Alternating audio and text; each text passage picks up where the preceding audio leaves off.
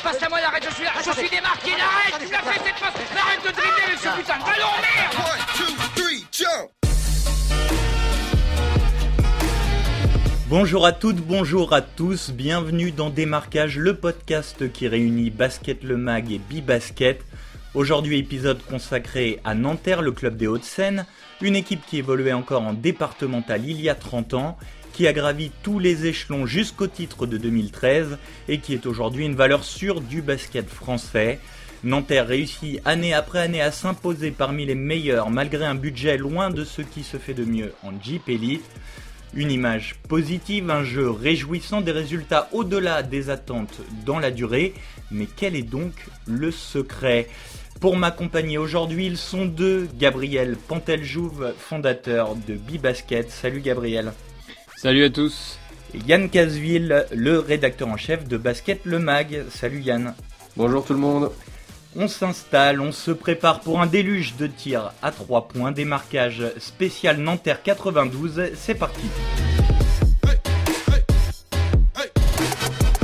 C'est un peu l'éternelle belle histoire du championnat, celle d'un club parti du fond de la plus petite division il y a 30 ans pour aller jusqu'à croquer Strasbourg en finale en 2013. Nanterre aurait pu être l'équipe d'un exploit unique, mais non. Sous l'égide de la famille Donadieu, elle s'est inscrite dans la durée, euh, raflant les Coupes de France 2014 et 2017, gagnant aussi en Europe la C3 en 2015 quand elle s'appelait encore l'Euro Challenge, puis la FIBA Europe Cup deux ans plus tard. Le tout avec un budget qui est loin de celui des grosses cylindrées françaises. Euh, cette saison rebelote, 11e budget, 8e masse salariale, mais Nanterre joue encore le haut du classement. Euh, Nanterre qui est bien parti pour participer à sa cinquième campagne de playoff d'affilée.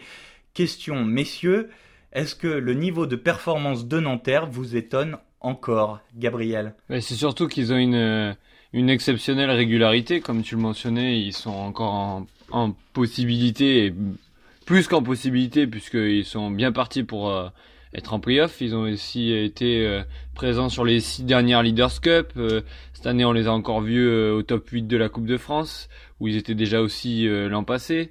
ils ont gagné la Coupe de France il y a deux ans.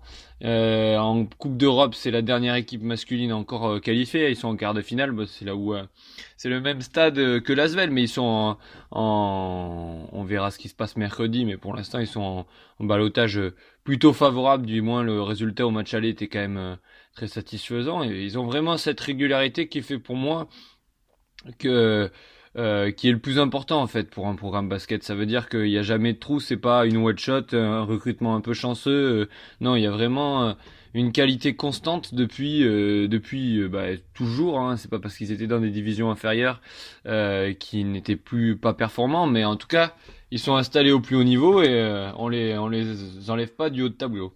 Mais il y a une qualité constante alors que chaque début de saison, je vais pas dire qu'on les attend pas, ce serait exagéré maintenant qu'ils sont vraiment inscrits dans, les meilleurs, mais euh, parmi les meilleures équipes du championnat, mais quand même, je l'ai dit en introduction, le budget est inférieur. Est-ce que euh, Yann Nanterre, c'est pas un peu l'éternelle euh, bonne surprise du, championnat? Je pense que c'est dû aussi à leur identité de jeu. Alors évidemment, ça part de Pascal Donadieu le coach, mais euh, chaque saison, euh, les joueurs changent. Certains joueurs changent, mais il y a quand même des joueurs qui s'inscrivent dans la durée. Mais évidemment, comme toute équipe, il y a une part de renouvellement, mais à chaque fois, euh, ils arrivent à recruter des joueurs qui euh, s'adaptent à leur système. Je pense que c'est ça aussi qui est intéressant, c'est que on nous dit parfois sans cesse quand JP Elite, une équipe doit tout repartir d'une page blanche chaque année, rebâtir, rebâtir de zéro, et que bah, selon les aléas du recrutement, ça peut aller plus ou moins bien au, fil des, au fil des saisons. Là, à Nanterre, c'est les joueurs qui s'adaptent à l'identité du club, à l'identité du jeu, et c'est ce qui fait qu'on retrouve, euh, même si les joueurs ont changé, on retrouve une certaine euh, cohérence et euh, toujours des, une équipe de Nanterre qui pratique un jeu. Alors c'est pas toujours flamboyant, mais en tout cas il y a toujours beaucoup d'enthousiasme, il y a beaucoup de, beaucoup de plaisir. Je pense que c'est ça aussi qui est intéressant, c'est le fait que cette équipe-là, euh, les, les, joueurs changent, mais l'équipe de Nanterre, on arrive toujours à la définir. Et qu'est-ce qui la définit alors, selon toi? C'est quoi les, ces caractéristiques qui, qui font que, que chaque année on, on, on les retrouve? Dans le haut du classement. Il y a, une part de, vitesse, d'enthousiasme, la volonté de jouer vite, la volonté de marquer des points, de tirer de loin. Et plus globalement, et c'est peut-être ça aussi qui leur permet de faire des perfs à chaque fois, euh, il y a cette idée euh, de jouer toutes les compétitions. Euh, là, en Coupe d'Europe, euh, pourquoi ils vont loin aussi? C'est parce que la Coupe d'Europe, ils la jouent à fond. Certains clubs ont tendance parfois à dire que la priorité c'est le championnat, euh, qu'il faut se concentrer sur le championnat. Et pour Nanterre, évidemment, c'est le cas aussi. Évidemment que la priorité c'est déjà de se maintenir, ensuite de viser les playoffs. Pour autant, même si parfois ils ont des blessures, ils ont un coup de moins bien, quand arrive la Coupe d'Europe, ils vont pas se dire on va la délaisser euh, parce que la priorité est le championnat. Non, ils vont la jouer à fond et c'est ce qui permet de créer un exploit parce qu'au moins ils essayent. Et si on n'essaye même pas, il n'y a pas d'exploit. Et alors pour rappeler hein, au, niveau européen, là, euh, Nanterre est, en quart de finale euh, retour de, de, la Ligue des Champions, la, la C2 bis un peu aux côtés de l'Eurocoupe. Ils ont réalisé une belle performance en battant Bologne de 8 points au, match aller la semaine dernière à Nanterre. Ils jouent le, le match retour ce mercredi. Euh, Gabriel, c'est quoi le secret alors pour toi de, cette euh, habitude qu'a pris euh, Nanterre, on va dire, de, surperformer chaque saison par rapport à, son budget? On en parlait, l'enthousiasme, la vitesse, le tir à trois points qui est un peu la, marque de fabrique de l'équipe? Pour moi, ça part d'avant tout, avant tout de l'état d'esprit. Il y a quelque chose de, de différent, je pense qu'il y a un relationnel euh, particulier avec euh, le staff de Nanterre, dans le club de Nanterre qu'on considère comme familial. Euh, et ça donne avant tout une grosse défense, parce qu'on on voit souvent le fait que Nanterre, effectivement, c'est un jeu très large avec beaucoup beaucoup d'espace. Il y a un vrai passing game, mais et donc beaucoup d'adresses à trois points en finale, mais ça part surtout de la défense ce rythme. Et là on l'a vu d'ailleurs euh, sur les résultats en Coupe d'Europe euh, contre Besiktas, ils, les tiennent à, à 59 points match aller et 60 points match euh, retour si je me trompe pas. Encore contre la Virtus Bologne, même si c'était un match plus ouvert, il y a quand même une très grosse intensité défensive. Et je me souviens la finale de 2013 contre Strasbourg. oui, c'était magnifique offensivement avec Daily mais Défensivement, il y avait une extrême intensité. On se rappelle que Alexis n'arrivait pas à jouer. Alors c'était aussi par rapport aux spécificités de son adversaire Johan Passav Ductey. Mais euh, c'est assez euh, historique et il y a ce savoir-faire. Et je pense que cette défense, euh, cette défense de Nanterre qui est efficace, et il faut quand même le dire, Actuellement, Nanterre, c'est la meilleure défense de Jeep Elite en termes de defensive rating depuis que Demetris Treadwell a vraiment monté en puissance et qu'il est dans le 5 majeur. il y a vraiment cette, ce savoir-faire sur ces matchs couperés avec beaucoup d'intensité, beaucoup d'engagement, et ça vient euh, de l'état d'esprit, et cet état d'esprit se retrouve dans la défense, et derrière il y a beaucoup de rythme sur les attaques, avec euh, des joueurs qui ont quand même pas mal de liberté, et, et ça fonctionne, ce sont des ingrédients qui, qui, ne, qui perdurent depuis, euh, depuis leur, leur montée au plus haut niveau. Et, Gabriel, tu, parles de, l'état d'esprit euh, du club euh, qui, euh, voilà, qui, perdure année après année. Justement, Pascal Denadio, donc l'entraîneur de Nanterre, pardon, après la victoire contre Strasbourg en championnat samedi dernier, il parlait de ses joueurs. Il, se félicitait de, de, voir ses joueurs s'imprégner de l'histoire du club pour expliquer la dynamique actuelle de Nanterre justement. Yann, toi, tu étais au match aussi. Qu'est-ce Qu'est-ce qu'à ton avis il veut dire euh, Pascal Denadio quand il dit ça? C'est quoi cette euh, cette culture qui fait que les nouveaux joueurs qui arrivent se retrouvent dans un état d'esprit et, et, qu'est-ce qui fait que cet état d'esprit fait de Nanterre un club à part? Je pense que c'est le fait qu'ils aient euh, réussi à créer une identité club et à mettre cette identité, l'institution club, au-dessus des joueurs. certains joueurs, on pense à cette saison à, un garçon comme Jeremy Senglin, ou auparavant euh, Spencer Butterfield et Sean Thomas qui est aujourd'hui euh, en Euroleague, on, on, sait quand ils arrivent à Nanterre qu'ils sont euh, de passage. comme beaucoup, ils utilisent la France comme un tremplin.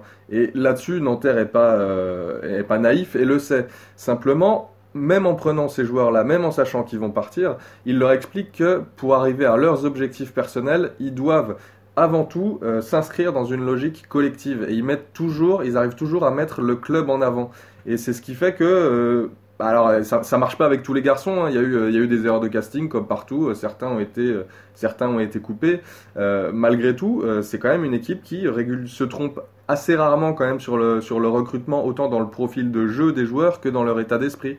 Cette saison, c'est encore un bon exemple, euh, sauf, euh, sauf blessure, il n'y avait pas eu de, de remaniement d'effectifs. Ça, ça veut bien dire qu'ils ont, ils font très attention à leur recrutement pour recruter à la fois des joueurs et des hommes qui s'inscrivent dans leur logique et qui vont essayer bah, ensemble de, euh, de faire une aventure collective et ensuite, comme ça, chacun pourra en tirer les bénéfices au niveau individuel. Pascal Delindieu l'a bien souligné euh, au cours de plusieurs interviews qu'il était une de ses fiertés c'était de ne pas avoir eu euh, avoir changé de joueur en fait en coupé un. Il y a eu deux renforts, c'est-à-dire Yanis Morin début de saison euh, durant l'absence de Demetrius Treadwell. Et là actuellement il y a Nick Johnson qui vient d'arriver parce que Dominic Waters est blessé mais lui il se satisfait en fait de de l'impact de tous ces joueurs cette saison. Et c'est aussi pour ça que la saison de Nanterre paraît encore un petit peu plus plus belle que les précédentes, même si en 2017 il y a eu deux titres. Euh, à confirmer bien sûr, mais pour l'instant euh, tout le monde euh, remplit parfaitement son rôle. Et pour, rebondir aussi sur le fait que les, joueurs se sentent bien à Nanterre, je pense à la blessure de Dominique Waters immédiatement. Pascal Donadio, il a pensé à Eko Chafartik, à Trent Mitcham, des joueurs qui étaient déjà venus. Alors ils n'ont pas pu revenir à Nanterre pour différentes raisons. Mitcham, c'est plutôt la retraite et Chafartik n'était pas encore prêt physiquement. Mais tous les deux ont remercié euh, Donadieu de son intérêt et, euh, et n'ont pas euh, tout de suite balayé la proposition parce que Nanterre, ça évoque quand même quelque chose pour eux. Le fait que des anciens joueurs aient, un attachement particulier à ce club montre bien que même si, même si leur histoire avec Nanterre, elle dure une ou deux saisons seulement, il s'est quand même passé quelque chose durant ces deux années-là. Et, et Yann, je, pour rebondir aussi, tu parles de Metcham, de, de Chafartzik. J'ai envie cette année d'ajouter le nom d'un Laou Konaté. Est-ce que Nanterre on a l'impression aussi qu'il y a des joueurs à chaque fois dont l'état d'esprit va être un peu emblématique du club, euh, avec euh, un charisme ou une énergie dans le jeu, euh, que chaque saison ils vont trouver un joueur qui va vraiment incarner l'équipe, sa dynamique, son image. Est-ce que tu, ressens ça toi aussi? Ah, Là, cette saison, oui, ça a été le cas avec la Konaté. Après, ils l'ont pas toujours, euh, ils l'ont pas toujours trouvé. En tout cas, toutes les saisons n'ont pas été non plus aussi belles que celle qui est en train de se passer euh, actuellement. Il y a quand même euh, des saisons où Pascal Donadio lui-même disait qu'il n'avait pas eu autant de plaisir que lors des belles années. Là, par contre, effectivement, oui, avec un garçon comme Lao Konaté, euh, qui a vraiment euh, littéralement porté l'équipe sur lui pendant toute la première partie de saison, quand il y avait euh, les blessures de Senglin, de Treadwell, que l'équipe tournait un peu moins bien. oui, là-dessus, ils ont réussi à avoir une sorte de pilier, finalement, un joueur sur lequel ils peuvent se, ils peuvent se reposer. Vous aviez insisté, enfin, Gabriel, notamment sur la défense. J'aimerais quand même qu'on revienne sur sur le tir à trois points, qui est quand même la signature euh, euh, de Nanterre. Pour, euh, alors pour vous donner quelques chiffres, cette saison, c'est l'équipe la plus à droite à trois points en championnat, avec plus de 42% de réussite collectivement. Le deuxième, c'est Limoges, qui est, à, à, 38 points, donc à 38% pardon, à 3 points. Donc Nanterre est la seule équipe du championnat au-dessus des 40%. Il y a 4 joueurs dans les 16 joueurs, les 16 meilleurs shooters les plus adroits du championnat. Euh, Vicius, Dominique Waiters, Hugo Invernizzi et, Jeremy Senglin. Euh, Gabriel, c'est quand même la signature de Nanterre. On peut pas leur enlever ça, le shoot à trois points. Et chaque année, ils, nous sortent des, shooters qui, qui, qui, adorent prendre feu de loin. Ben, c'est statistique hein, pour euh, Nanterre. 3 points, c'est plus que 2. Donc on va on va chercher à avoir plus de tirs à 3 points. Euh, que les autres équipes. Et euh, au moment de la Leaders Cup, ils étaient euh, l'équipe qui prenait de loin le, le, plus de tirs à 3 points en moyenne, avec 42% de leurs tirs dans le champ pris derrière la, la, ligne des 6 mètres 75. Donc oui, au moment du recrutement, c'est c'est évidemment ce qui est recherché par le staff. voilà. Alors, on préfère prendre des profils du type Hugo Invernizzi, au Palson, c'est-à-dire des des joueurs qui sont euh, déjà des plutôt des extérieurs de formation qui dans le, dans le basket de Nanterre peuvent euh, glisser au poste 4 même si c'était aussi le cas déjà de de ces joueurs dans des niveaux euh, enfin dans des équipes de plus petite envergure. Euh, voilà, on, on c'est ce genre de profil qu'on prend, c'est-à-dire qu'il y a souvent un intérieur euh, qui roule très fort sur les, les pick and roll, comme c'est le cas cette saison avec les deux postes 5 que sont Gamble et Dominique, non pas pardon, Demetrius Treadwell. Et il y a aussi un fort créateur, là, Jérémy Singlin, c'est quand même une très belle trouvaille. C'est un joueur très fort balle en main, qui est aussi capable de, de scorer, mais sur le tir pas mal euh, sur des tirs à mi-distance, euh, après dribble, des tirs assez difficiles. Euh, donc ça fait, c'est très complémentaire. voilà. Après, je reviens encore sur la défense parce que justement, la difficulté de ce genre de profil d'équipe, c'est le rebond quand on a Hugo Invernizzi, on sait qu'il est capable de mettre des tirs à 10 mètres tous les jours, qu'il a beaucoup de talent offensivement. C'est plus dur physiquement pour lui de, de les luttes intérieures, mais euh, actuellement, euh, Nanterre gagne tous les matchs au rebond. Et ça, c'est vraiment une spécificité qui montre l'état d'esprit, la détermination de ce groupe. Euh, l'autre jour, entre Strasbourg et Nanterre, on avait un moment, un alignement de Strasbourg, on va dire assez old school, avec euh, Youssouf Afol et David Andersen, donc euh, deux intérieurs très grands. Et en face, on avait euh, Okur Palson au poste 4. Euh, je j'ai pas sa taille sous les yeux, mais ça doit être autour d'un mètre 97. Et, euh, et Demetrius Treadwell qui est quand même très petit. Et pourtant, la raquette, enfin, même si c'est pas vraiment une raquette, de Nanterre était dominatrice en termes de mobilité, d'agressivité et même au rebond. Donc ça prouve bien encore une fois cette cette envie qui se dégage. Et comme le disait Pascal Donadieu, euh, match après match, euh, Coupe d'Europe après championnat, euh, malgré les grosses échéances. Et pour, le, pour les, trois points, il y a le dernier match qui, qui illustre bien ça aussi, le fait que évidemment cette équipe elle dépend en partie de son adresse, mais pas seulement. Contre Strasbourg, ils en marquent 7 dans tout le match. ils ont commencé en en mettant 5 dans le premier quart-temps. Donc là, c'était le, le, jeu qu'on a entre guillemets l'habitude de voir avec du Nanterre qui marque beaucoup, avec beaucoup de joueurs à 3 points. Euh, donc 5 dans le premier quart-temps, mais seulement 7 sur tout le match. Ça veut dire que derrière, sur les 3 quarts-temps suivants, ils ont mis que 2-3 points. Et pourtant, ils finissent avec 92 points marqués. Donc ça montre bien qu'évidemment, cette équipe, elle vit à travers le, 3 points, mais elle ne vit pas qu'avec ça. Elle arrive à mettre des points euh, aussi autrement. Et Pascal Donadieu l'a d'ailleurs souligné au match euh, de la Virtus Bologne, puisqu'ils finissent à 7 sur 25, ce qui est un pourcentage assez faible. Euh, et ils, ils, mettent aussi 83 points, ce qui est toujours euh, plutôt pas mal. Et il le dit, ça prouve bien qu'on nous, des fois, on nous caricature comme une équipe à, de shooters. Ce qui est vrai, on l'a sorti avec les chiffres, euh, Gaëtan, par rapport au tombe du volume et la réussite. Mais ils arrivent à faire autrement et surtout cette agressivité qui a été notée euh, par euh, Sacha Djordjevic et la Virtus Bologne mercredi pour le match de Champions League. Je trouve que la caricature de l'équipe de shooters a pu être vraie parfois sur certaines saisons où ils dépendaient vraiment de ça. S'il n'y avait pas de réussite à trois points, grosso modo, on était sûr que Nanterre allait perdre le match. Mais c'est moins le cas cette année. Il il y a vraiment un meilleur équilibre. Autre point, peut-être pour expliquer donc la, euh, voilà les performances de, de Nanterre qui vont au-delà, on le répète, hein, de, de, de, son budget au, au coup d'envoi de la saison. Euh, je, je, voudrais que vous me parliez un peu de l'importance éventuellement que peut, que peut jouer la salle, le, palais, le palais des sports euh, Maurice Torres. Euh, souligner que Nanterre est la meilleure équipe à domicile en championnat, à égalité avec Lasvel et, et Portez. Ils ont, ils ont perdu qu'un seul match à domicile, c'était contre Monaco début février, sinon il y a 12 victoires. Euh, est-ce que le, le public et la salle de Nanterre jouent un rôle euh, dans ces performances? Bah, le, le, dernier qui s'est exprimé à ce sujet, c'est euh, ni plus ni moins que Sacha Djordjevic, l'entraîneur de Bologne, évidemment illustre, illustre coach et illustre joueur serbe, qui a dit il y a beaucoup d'ambiance assez forte en France, mais Nanterre, il y a quand même une, oui, une vraie atmosphère particulière, et cette atmosphère-là a un vrai impact sur le jeu de son équipe. Je pense pas qu'il ait dit ça uniquement pour flatter le public nantérien. À mon avis, il a autre chose à faire. Donc, il y a sans doute une part de vérité dans ce qu'il dit. Et, euh, et Pascal Donadieu le répète. Et puis, tout simplement, quand on va à la salle, ça se, ça se sent. Il se passe toujours quelque chose finalement euh, à la salle, Palais des Sports Maurice Torres.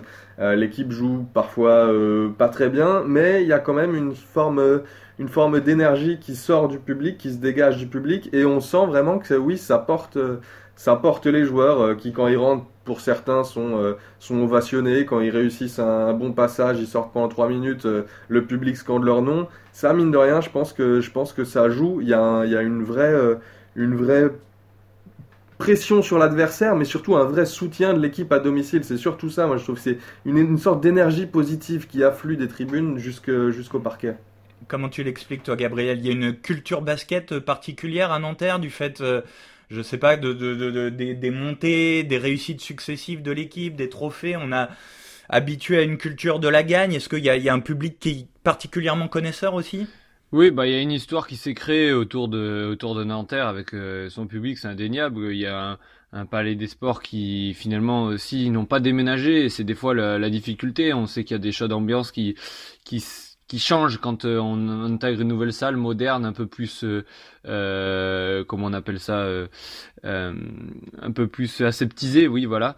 Et donc en, en, agrandissant la salle, ça a permis de la préserver. Il y a toujours, c'est toujours une petite enceinte aussi qui est qui est chaleureuse. La, juste pour préciser, la salle qui a été donc agrandie en, en 2015, et elle est passée de 1500 à 3000 places. Voilà. après, c'est aussi, je pense que le milieu euh, de Nanterre euh, est euh, différent. On sait que c'est une ville qui à la base est un peu plus ouvrière. quand on va pas loin à côté de Levallois, c'est évidemment notre c'est une autre population et bon ben ça se c'est différent et ça se ça, ça peut se ressentir aussi sur sur sur l'ambiance mais oui il y a, y a une culture de, de la gagne qui qui s'est qui s'est créé à Nanterre et qui s'est créé avec le public et ce public a acquis sans doute cette culture basket. Euh, voilà, donc euh, on est dans un département qui est très riche en point de vue basket aussi, donc euh, il y a un public de, de, connaisseurs. Donc c'est vraiment un, petit microcosme qui s'est fait autour de ce de ce club avec aussi des personnalités qu'on reconnaît. On, on, se, on, on râle souvent sur justement euh, le fait que euh, ça change tout le temps dans les clubs, que ce soit euh, les joueurs, bon, un peu moins le staff, mais il y a quand même des clubs qui ont beaucoup changé d'entraîneur. Hein. On peut on peut penser ne serait-ce que que Limoges. Et à Nanterre, on reconnaît on reconnaît les gens et on reconnaît en plus cette ce jeu dont on parlait plus tôt. C'est un jeu qui est apprécié, qui est spectaculaire, et donc tout ça fait cette continuité euh, dans, dans le club, euh, dans les bureaux, euh, dans le staff, dans la salle, dans l'endroit, dans la volonté aussi de d'avoir de, des joueurs qui s'inscrivent sur la durée comme là où Konaté ou, ou, d'autres avant. Il y a aussi de la formation, ça ça fonctionne, ça fonctionne et, et c'est tant mieux de voir des, des clubs réussir comme ça malgré, on l'a dit, pas forcément le meilleur budget. Ça prouve que le budget n'est pas forcément toujours euh, essentiel ou le seul centre, enfin le seul, ce qui permet en tout cas de réussir, le seul ingrédient de la réussite, pardon. Messieurs, on dit plein de, choses positives euh, sur Nanterre. J'ai une question peut-être un peu euh, provoque à, vous, à vous poser. On parle souvent de, voilà, de l'attente d'un grand club euh, de basket à Paris. Est-ce que Paris possède pas déjà ce grand club avec Nanterre? Est-ce qu'on pourrait pas construire quelque chose d'encore plus grand autour de, ce club? Ah, pour moi, la réponse est non à partir du moment où Nanterre c'est le 92 et euh, le grand club parisien, euh, qu'on le veuille ou non, s'il doit y en avoir un, c'est forcément Paris. Et ça, c'est pas moi, journaliste, qui le dit, c'est tous ceux qui ont la possibilité de faire un grand club, qui soit euh, dirigeant, euh, qui dans, à l'Euroleague, euh, qui soit aujourd'hui à la mairie de Paris, et tous ils disent que c'est la marque Paris qui doit faire un grand club. Et ça, ça c'est pour créer un club avec dans une grande salle avec le public qui viendrait. Et ça, c'est uniquement Paris. Et malheureusement pour Nanterre, ils restent en dehors de ça. Mais je pense que ça leur ça leur va bien aussi. Peut-être que parfois ils, euh, ils regrettent un peu qu'on leur dise toujours euh, ah il n'y a pas de grand club parisien, euh, vous vous êtes à côté. mais ça leur permet aussi d'en jouer entre guillemets, d'avoir toujours un peu l'attitude du, du petit face face au Grand Paris, du du banlieusard face au, à la ville de la capitale. donc je pense qu'eux aussi, ils peuvent se servir de ça comme une, comme une force, une caractéristique pour solidifier encore leur identité. Par contre, pour ce qui est du grand club parisien, si on dit Nanterre à Jordi Bertomeu, il va saluer le parcours qu'ils ont fait en 2013, mais il va répéter que lui, ce qui l'intéresse, c'est le nom de la ville de Paris. Gabriel, sur la même longueur d'onde, c'est pas possible. Ce, qu'on voit avec euh, le rugby où le Racing 92 a réussi à, construire un grand club euh, euh, en termes de, budget, de recrutement, de d'équipes qui, qui performent à, très haut niveau, qui jouent comme ça juste à côté de, de Paris. Ça, c'est pas possible en basket? Si, sans doute que c'est possible. C'est leur mission de du nouveau club euh, du 92 qui est encore voisin de euh, les Metropolitans de Boulogne-Billancourt. Ils veulent arriver à pouvoir faire aussi un autre gros club. Nanterre c'est quand même situé sur une commune qui euh, a énormément de richesses. Donc bon avec cette tout ce qui s'est bien, tout ce qui s'est passé de positif pour ce club ces dernières années, je pense qu'ils auraient réussi déjà à capitaliser si c'était possible. Je pense que ils ont, ils essayent et ils ont essayé déjà.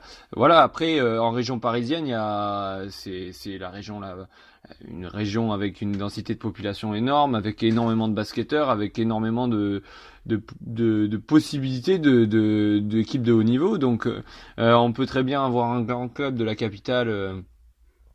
Euh, on espère un jour euh, qu'il arrive à se stabiliser au plus haut niveau et avoir autour des clubs comme euh, Nanterre, comme euh, les Metropolitans ou, ou encore comme Sergi, etc.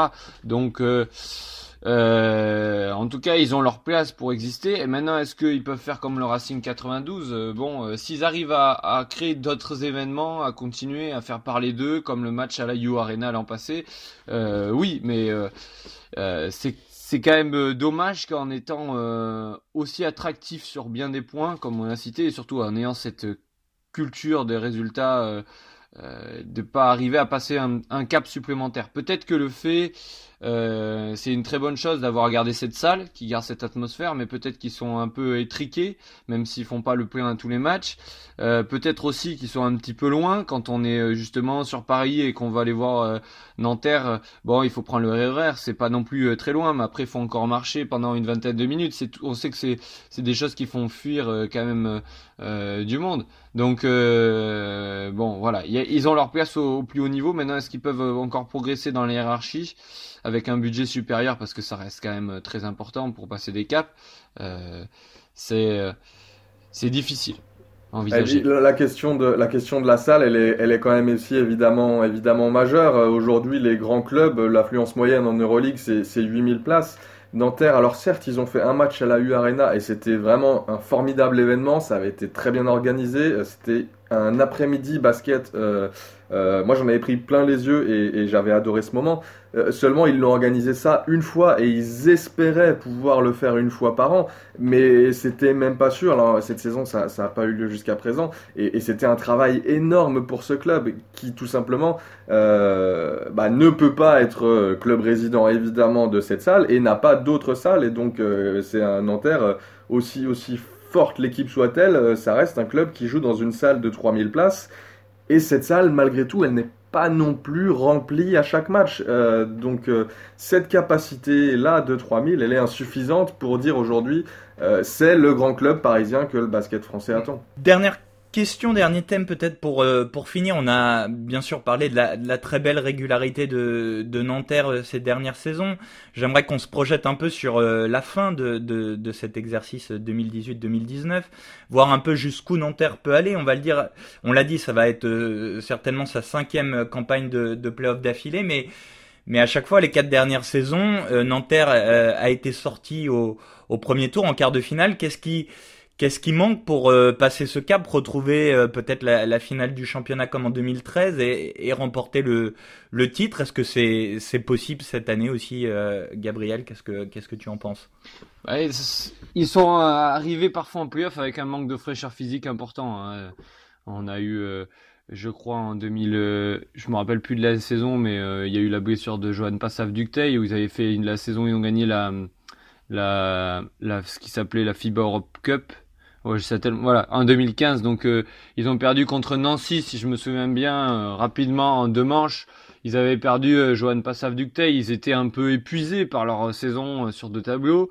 en 2017, pareil, rebelote, ils ont gagné encore la FIA Europe Cup, ils ont gagné la Coupe de France, ils sont arrivés épuisés avec des joueurs comme Eiko Chafardi qui sont qui étaient très très utilisés.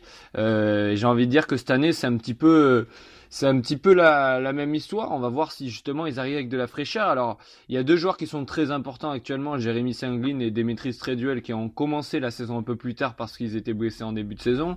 Est-ce que ils vont arriver à garder ce rythme euh, Jérémy Sanglin, bon maintenant il y a y a Nick Johnson qui est arrivé pour jouer les, les matchs de Chip Elite, mais il joue 36, 37 euh, minutes sur les matchs. Euh, donc, euh, euh s'il continue, il passe en ce qu'on espère le tour prochain et qu'ils vont jusqu'au Final Four, ça sera, ça sera encore une fois difficile, difficile physiquement d'enchaîner. Mais pour l'instant, ils nous surprennent, ils y arrivent, ils ont vraiment, tout le monde est performant.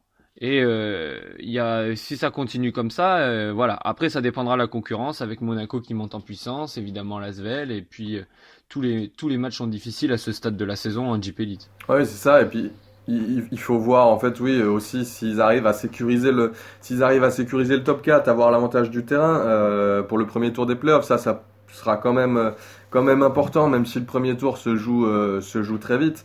Euh, là, ils sont focalisés, tournés vers la Coupe d'Europe.